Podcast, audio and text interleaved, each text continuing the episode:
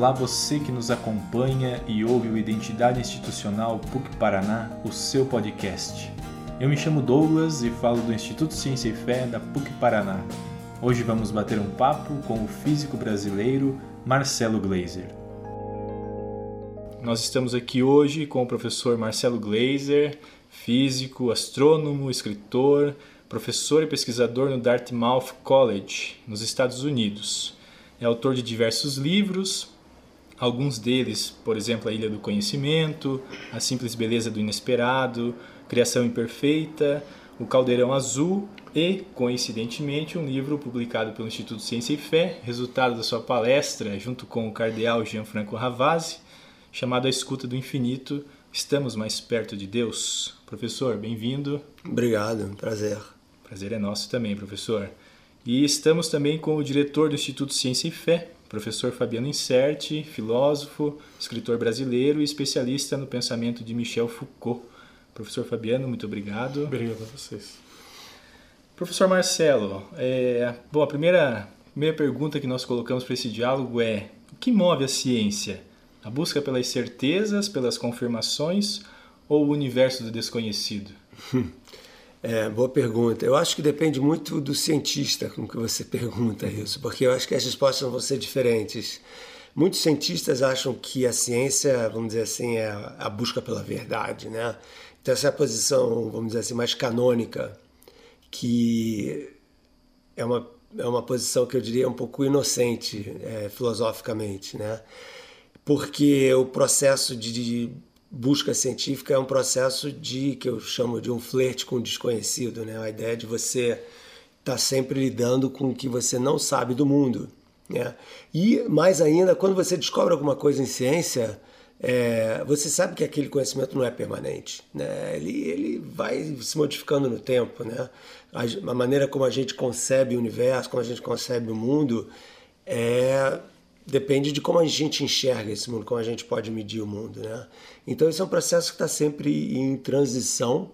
Então para mim não existe uma verdade final, existem verdades temporárias, vamos dizer assim, né? Então eu voto na segunda opção, vamos dizer assim, na, na, na ideia de que sim, somos somos nós cientistas que sem menor dúvida que nos move é o é essa relação com o mistério que nos cerca. É, Marcelo, eu queria te perguntar, até numa entrevista você disse que é agnóstico, mas não ateu. É, eu queria que você diferenciasse uma coisa da outra. Assim, o que, que é ser um agnóstico e não um ateu? Pois é, essa conversa. Eu, quando falei isso e quando falei outras coisas sobre ateísmo, eu recebi um monte de críticas né? e de comentários, vamos dizer assim, porque é, na verdade, existem vários graus de ateísmo. Né? Existem os ateus mais ferrenhos e os menos ferrenhos, como em qualquer religião. Né? Porque, de uma certa forma, eu digo que o ateísmo ela é uma fé na não-fé. Né? Você uhum. acredita que não existe, né? você, você faz uma asserção sem nenhuma, nenhuma, é, nenhuma certeza, porque você não pode ter uma certeza do desconhecido, da natureza, do divino, você não consegue provar ou não a existência de Deus usando um acelerador de partículas, sabe? Isso é uma grande besteira. Então, é, você fazer uma você um pronunciamento dizendo Deus não existe, ponto final. Você tem que perguntar. Se você é um cientista, a primeira pergunta que você vai fazer é como é que você sabe disso? Né? Então, aí a pessoa fala, não, porque nós não temos evidência.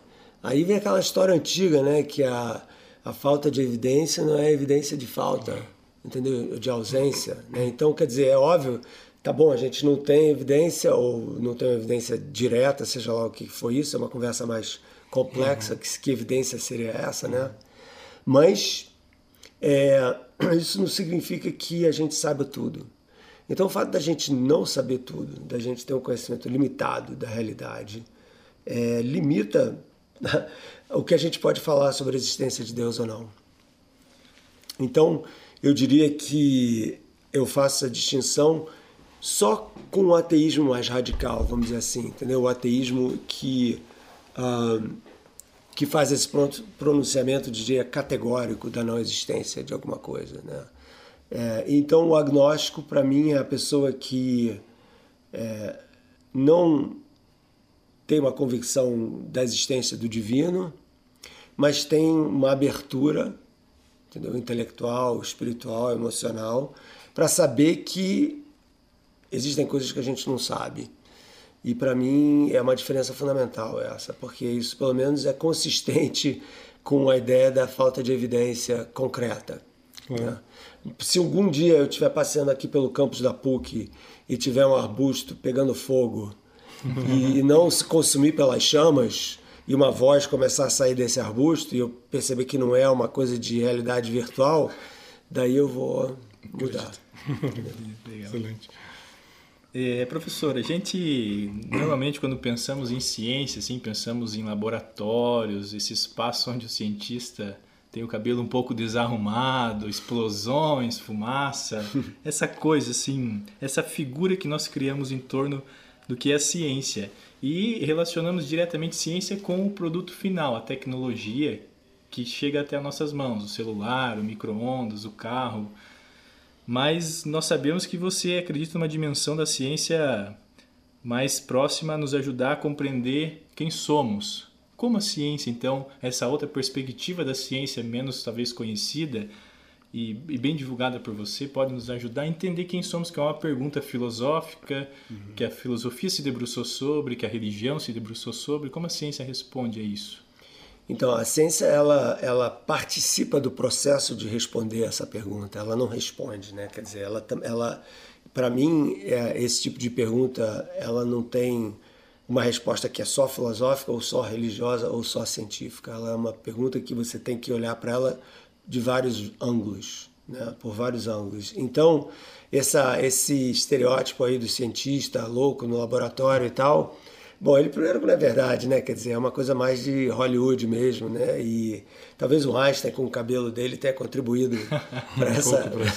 e a língua, essa, a língua de fora. Ah, o cara é louco. Ele não era louco nem um pouco, né? Quer dizer, é, eu acho que tem, um, tem essa coisa mais da representação do cientista culturalmente, que é muito diferente de quem são os cientistas no dia a dia, né? Quer dizer, sem dúvida a maioria dos cientistas, eu diria, trabalham sim em laboratórios diferentes, né? tanto da biologia, química, geologia, física. É, não tem dúvida que a maior parte do trabalho científico é experimental e observacional, no caso da astronomia e tal. Né? Você tem paleontólogos por aí afora. Mas existem, é, principalmente na área da física, existem os físicos teóricos, né? que são, são físicos que tentam formular os princípios fundamentais da natureza. E isso a gente faz buscando pelo que a gente chama das leis naturais, que a gente tenta expressar de uma forma matemática. E por que a gente está tentando construir o arcabouço do conhecimento científico? A gente precisa de uma série de conceitos. A gente precisa de espaço, tempo, energia, matéria, né? E esses conceitos, eles, se você olhar qual é a definição de metafísica, você pega um dicionário e fala metafísica. Metafísica, uma das coisas que ela faz é justamente isso. Ela faz um questionamento da, os filósofos chamam de ontologia, né? Dos componentes fundamentais da realidade, inclusive espaço, tempo, matéria, né? Qual é a natureza disso? Então, alguns tipos de física, então, por exemplo, a cosmologia, que estuda a origem e a evolução do universo, e, portanto, a natureza do espaço, tempo, da matéria a física de altas energias, que, que estuda o comportamento dos, das partículas elementares, que são os componentes mais fundamentais da matéria, os tijolinhos que você uhum. não consegue quebrar, vamos dizer assim. Uhum. E até, até um certo ponto, as ciências neurocognitivas hoje em dia entram nessa conversa também, e a bioquímica relacionada com a origem da vida. Esse tipo de ciência ela está lidando com essas questões fundamentais da existência, né? Porque quanto mais você aprende sobre a composição do universo, a nossa posição do universo, no universo, é, a natureza do espaço, do tempo, da matéria, da energia, a origem da vida, as propriedades do planeta Terra, mais você está se engajando nessa conversa, que era uma conversa que já existia bem antes da ciência através da filosofia e da religião. Eu até queria te perguntar isso, porque hoje de manhã, no, no discurso que você fez, em, é, quando recebeu o título honoris causa aqui na PUC, é, você fez, é, que eu entendi, até uma defesa das humanidades, né? Uhum. Perante, quer dizer, um, um mundo que até você dizia fragmentado, um mundo compartimentalizado por saberes, a estrutura universitária dessa forma, e você defendeu as humanidades. Eu queria saber o que você está lendo, se você lê filosofia, o que você lê, com quem você tem dialogado, assim. Ótimo. Sim, eu leio filosofia. É... Então, no momento eu estou lendo, eu tô lendo David Hume. Hum Tô lendo o Vico, que eu mencionei na claro, palestra hoje, que claro, é um cara interessantíssimo. Que, que, pouca gente conhece, né? Pouca gente tem, se eu entendi, tem uma retomada do Vico, inclusive, Sim, nos tá últimos anos. uma né? renascença dele. E eu tô lendo os fenomenologistas, o Husserl e o Merleau-Ponty. No momento são esses, assim, os que eu tô prestando mais atenção. Que né? legal. Mas eu tento, né, e já li Platão, quer dizer, os pré-socráticos, quase todos. É, quer dizer, então o conhecimento filosófico da Grécia Antiga, eu não diria que eu domino, mas eu conheço relativamente bem. Né? E autodidata, quer dizer, não é uma coisa que eu fiz curso de filosofia, eu peguei os livros e li, estudei e tal. E acho que sou relativamente competente né, em alguns aspectos desses pensadores. Né? Legal, bom. E já que a gente está falando um pouco de filosofia, filosofia antiga, tem, tem um personagem muito conhecido nosso que é o Sócrates. Hum. E o Sócrates tem uma máxima que atravessou a história que é só sei que nada sei.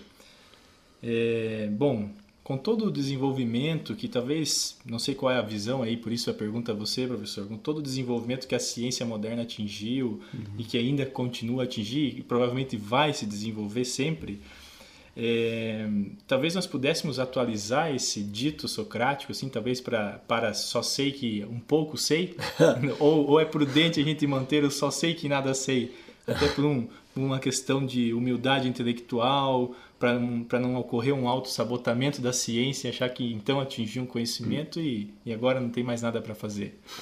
Eu diria que só sei, eu só sei que sei um pouco é, é vamos dizer, atualização desse, dessa máxima do Sócrates, porque a gente sabe, a gente aprendeu muito nos últimos 2.500 anos, né, sobre o universo, sobre a natureza da vida, sobre como funciona o corpo humano, os animais e tal. Então a gente sabe muita coisa, né? Mas por outro lado, né, como eu falo no livro aí A Ilha do Conhecimento, a própria natureza do conhecimento, ela ela gera o desconhecimento, né? Porque quando você aprende uma coisa nova sobre o mundo, sobre a natureza, sobre quem somos e tal, imediatamente aparecem um monte de perguntas que você não podia ter antecipado por causa desse novo conhecimento. Se você olhar para a história do conhecimento científico, né, desde o começo até. Essa é a história do conhecimento científico. Por exemplo, é um exemplo bem, bem comum a, a, invenção do microscópio no final do século XVII, 1670 e poucos e tal. O holandês lá, o Van Leeuwenhoek, inventou, inventou o microscópio. Né? Aí ele pegou uma gota d'água e botou ali a gota d'água no microscópio e viu um monte de bactérias, bichinhos. Ele falou: caramba, existem dimensões da vida que a gente não conhecia, porque a gente não conseguia ver olho nu. Porque quando a nossa percepção é baseada né, no que a gente pode ver do mundo, uhum. né, quando a gente cria um instrumento que amplifica essa visão de mundo, uhum. a gente então descobre que tem um monte de, no, de coisas novas para serem aprendidas. Né? Então, e a natureza do conhecimento científico é essa. Aí as pessoas falam, ah, mas um dia a gente vai chegar ao fim. Eu acho isso muito pouco provável, porque, porque a gente depende muito das tecnologias. Né?